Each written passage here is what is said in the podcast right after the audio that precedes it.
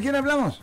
Sí, mi nombre es María, otra vez yo. Entonces, ¿qué puede ser un estudiante que es de Sacramento y vive en la UCLA y trabaja y tiene jury duty? ¿Qué puede, qué recomienda que Tiene haga? que dejarle saber a la, tiene que dejarle saber a la corte que tiene una gran inconveniencia de ir allá, tiene que pedir un permiso, pero no, pero no tiene que esperar hasta la fecha del jury duty, tiene que estar escribiendo, tiene que estar mandando correspondencia Right now. Right inmediatamente cuando reciba el correo, Now. Right now, right now. inmediatamente. Si les gustó este video, suscríbanse a este canal, aprieten el botón para suscribirse y si quieren notificación de otros videos en el futuro, toquen la campana para obtener notificaciones.